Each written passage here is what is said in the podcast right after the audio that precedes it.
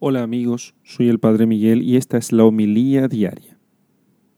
Lectura del Santo Evangelio según San Marcos capítulo 1 versículos 12 al 15.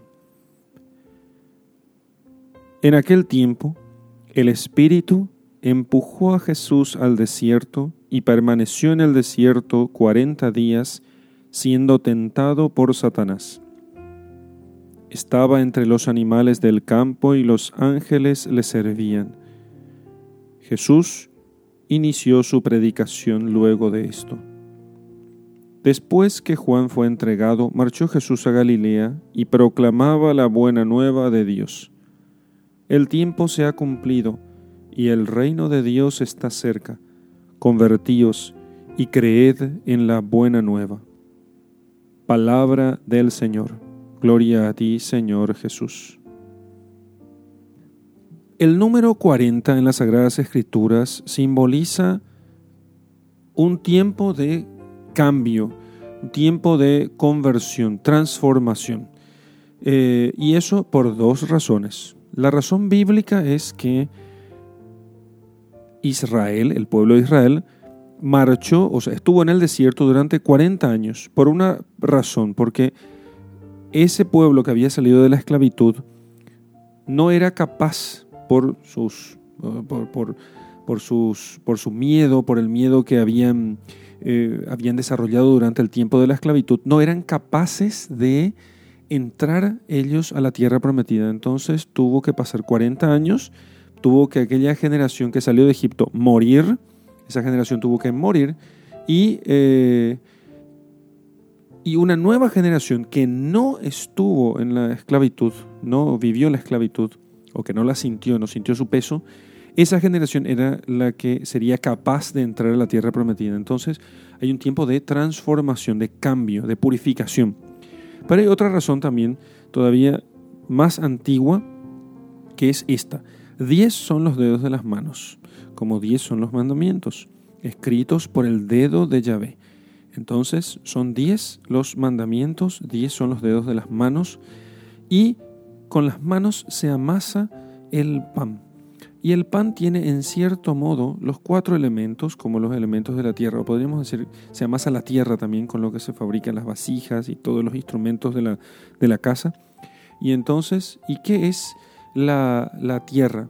¿Qué es el cuatro? El cuatro simboliza la creación porque eh, son cuatro los elementos de los cuales están hechos para el antiguo todas las cosas, tierra, agua, aire y fuego, y también son cuatro los puntos cardinales.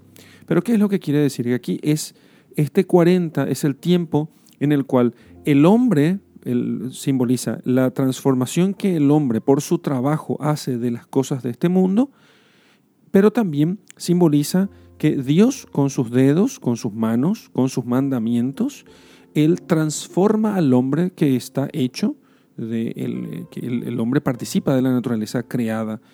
Eh, él, tiene en, sí mismo esos cuatro elementos, tierra, fuego, aire y agua.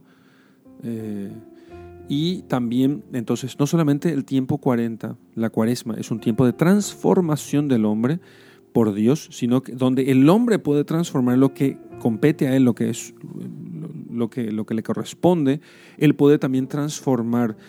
Por eso, digamos que hay bajo estos dos aspectos, el trabajo del hombre, el hombre que trabaja para transformar la, la, creación y Dios que trabaja para transformar al hombre, entonces tenemos estas dos cosas. ¿Cómo Dios transforma al hombre? A través de los mandamientos, escritos por su dedo en las tablas de la ley. Y por eso cuando nosotros cumplimos los mandamientos, cuando nos esforzamos por cumplirlos, Dios es el que va transformándonos a nosotros en vasijas nuevas. Y cuando el hombre trabaja por el ejercicio de la penitencia, por el ejercicio del ayuno, el ejercicio de las mortificaciones, dando limosnas, haciendo oración, entonces el hombre va transformando la materia, el barro que hay en él, en una vasija que sea bella, que sea agradable a Dios.